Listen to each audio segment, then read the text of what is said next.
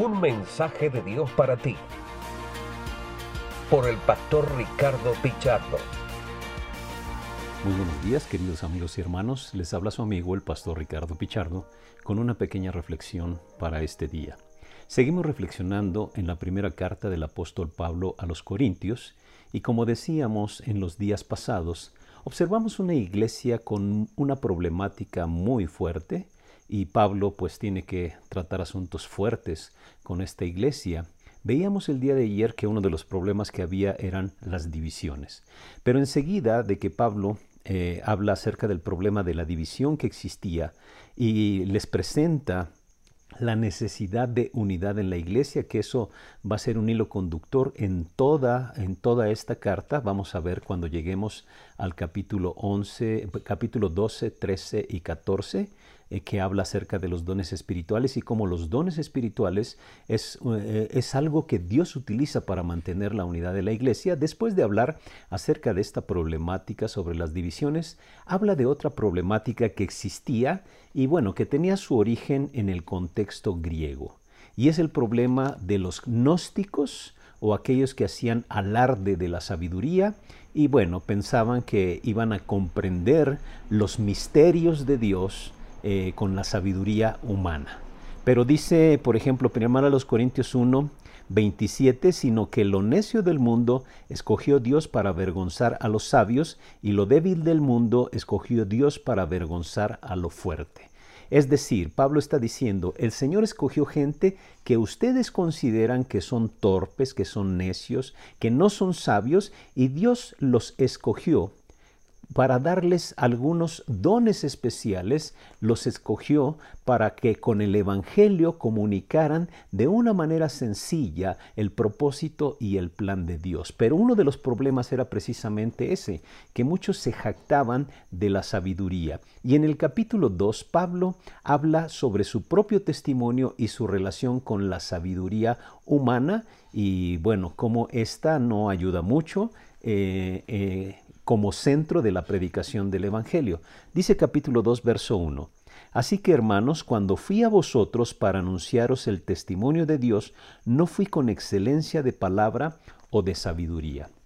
Tal vez ustedes recuerden en Hechos, eh, cuando Pablo llega ahí a la zona de Corinto, este, a la zona de Grecia, él presenta, su testimonio, presenta el testimonio del Evangelio, habla de Jesucristo y los eh, griegos no prestan mucha atención. Algunos piensan que este, pues lo que él hizo fue eh, expresarlo en términos que ellos lo comprendieran, en términos de sabiduría humana, y algunos piensan que se está retractando por la forma en que él eh, expresó el mensaje cuando se presentó, por ejemplo, en el Areópago. Pero la realidad es que no es así, de ninguna manera es así. Realmente lo que le chocó a los griegos cuando Pablo se presentó con ellos fue cuando usó el término resurrección, cuando habló de la resurrección y ya los, este, los griegos pensaban, este está como loco, ¿no? Pero no era eso, no era la manera en que Pablo acostumbraba a presentar el Evangelio. Por eso dice, yo no fui a ustedes con excelencia de palabras o de sabiduría, pues me propuse no saber entre vosotros cosa alguna, sino a Jesucristo y a este crucificado. Y estuve con vosotros con debilidad y mucho temor y temblor. Pablo siempre hace énfasis en que el centro del Evangelio es Jesucristo crucificado. Y aunque Él les habló de la resurrección, pero la resurrección tiene una relación íntima con el Jesucristo resucitado, con el Jesucristo crucificado, porque después de la crucifixión, lo que vindicó todo lo que Jesús había dicho era precisamente la resurrección. Y Pablo les menciona que ese ha sido siempre el único propósito de su predicación no utilizar palabras este, pomposas o supuestamente llenas de sabiduría, porque él mismo en algún, en, ahí en, en la carta a los romanos, por ejemplo, dice que el Evangelio solito es poder de Dios para salvación. Verso 3, y estuve entre vosotros con debilidad y mucho temor y temblor. Y seguramente eh, Pablo se refiere a que pues es, estos tipos eran personas muy instruidas. Imagínese la crema innata de la filosofía, el lugar donde la sabiduría, donde el conocimiento era, pues podemos, podemos decir que la razón de ser de esa cultura. Usted puede ver que las conquistas de los griegos a su alrededor no fueron eh, eh, necesariamente conquistas violentas, sino fue una conquista a través de la cultura. Ellos querían helenizar eh, todas las zonas. Entonces, Pablo por eso les dice que su mensaje fue Jesucristo y sí, lo hizo con, con, temor y temblor porque sabía con qué clase de gente se enfrentaba. Gente que con mucho conocimiento, pero conocimiento humano. Dice el verso 4, y ni mi palabra ni mi predicación fue con palabras persuasivas de humana sabiduría, sino con demostración del Espíritu y de poder. Y esto es bien importante porque, hermanos, cuando ustedes van a compartir el Evangelio, podemos recordar las palabras de Jesús cuando decía, no se preocupen por lo que han de decir. Va a llegar el momento, el momento necesario en que el Espíritu Santo va a poner palabra en su boca. Pero aquí hay algo muy importante. El apóstol Pablo no está desechando la sabiduría de ninguna manera, como lo vamos a ver en versículos o capítulos siguientes. No, de ninguna manera está desechándola. Lo que está desechando es la sabiduría como el centro del convencimiento o el centro que lleva a la persona a un encuentro personal con Jesucristo. Por ejemplo, si nosotros vamos a compartir el Evangelio y recordamos las palabras de Jesús, de que el Espíritu va a poner palabra en nuestra boca, yo le puedo asegurar que el Espíritu va a poner esa palabra que usted ha leído o que ha estudiado. No va a ser así por arte de magia. Incluso Jesús decía en uno de los evangelios que el Espíritu nos recordaría todas las palabras que Él nos habría dicho. Entonces, Pablo a lo que se refiere es que el Evangelio por sí mismo es poder de Dios.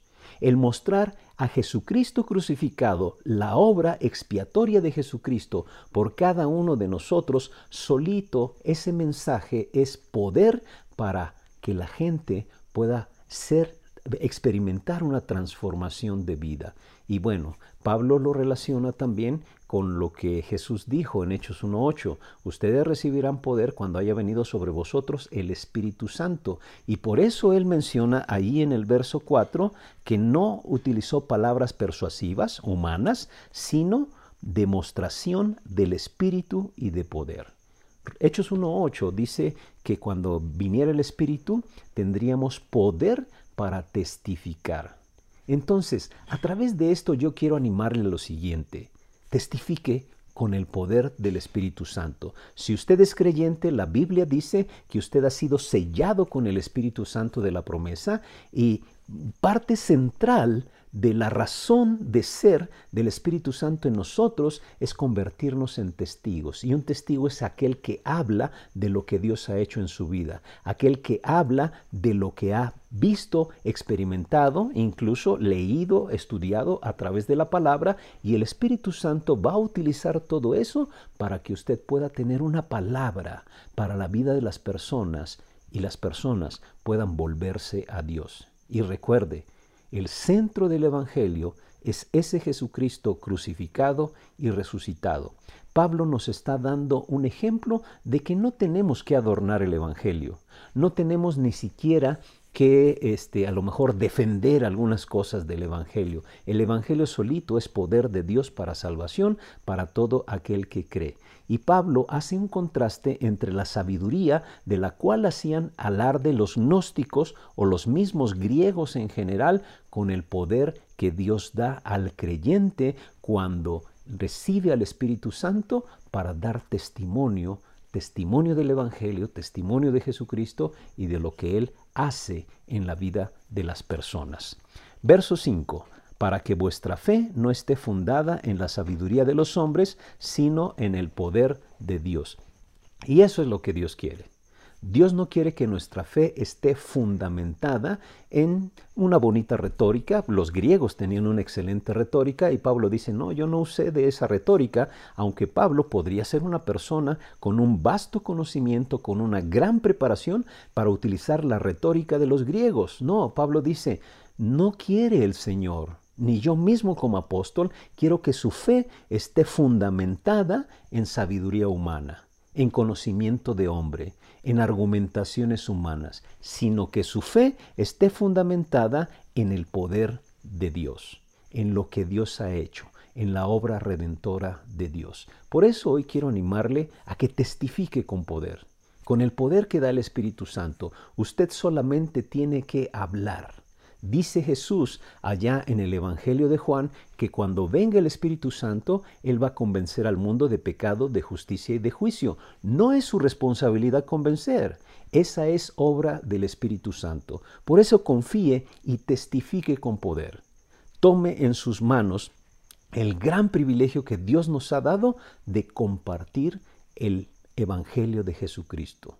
Pablo decía, eh, predicar a Jesucristo crucificado y por supuesto parte de la crucifixión es la resurrección. Ese es, el, ese es, el, mensaje completo del Evangelio. No trate de adornar el Evangelio, no trate de defender el Evangelio. Simple y sencillamente hable del Evangelio y confíe en el poder de Dios que nos ha dado a través del Espíritu Santo. Y sorpréndase, el Señor va a mostrarle cómo produce una transformación primeramente en nuestra vida, pero también a nuestro alrededor. Que Dios le bendiga y tenga un excelente día. Este ha sido un mensaje de Dios para ti por el pastor Ricardo Pichardo.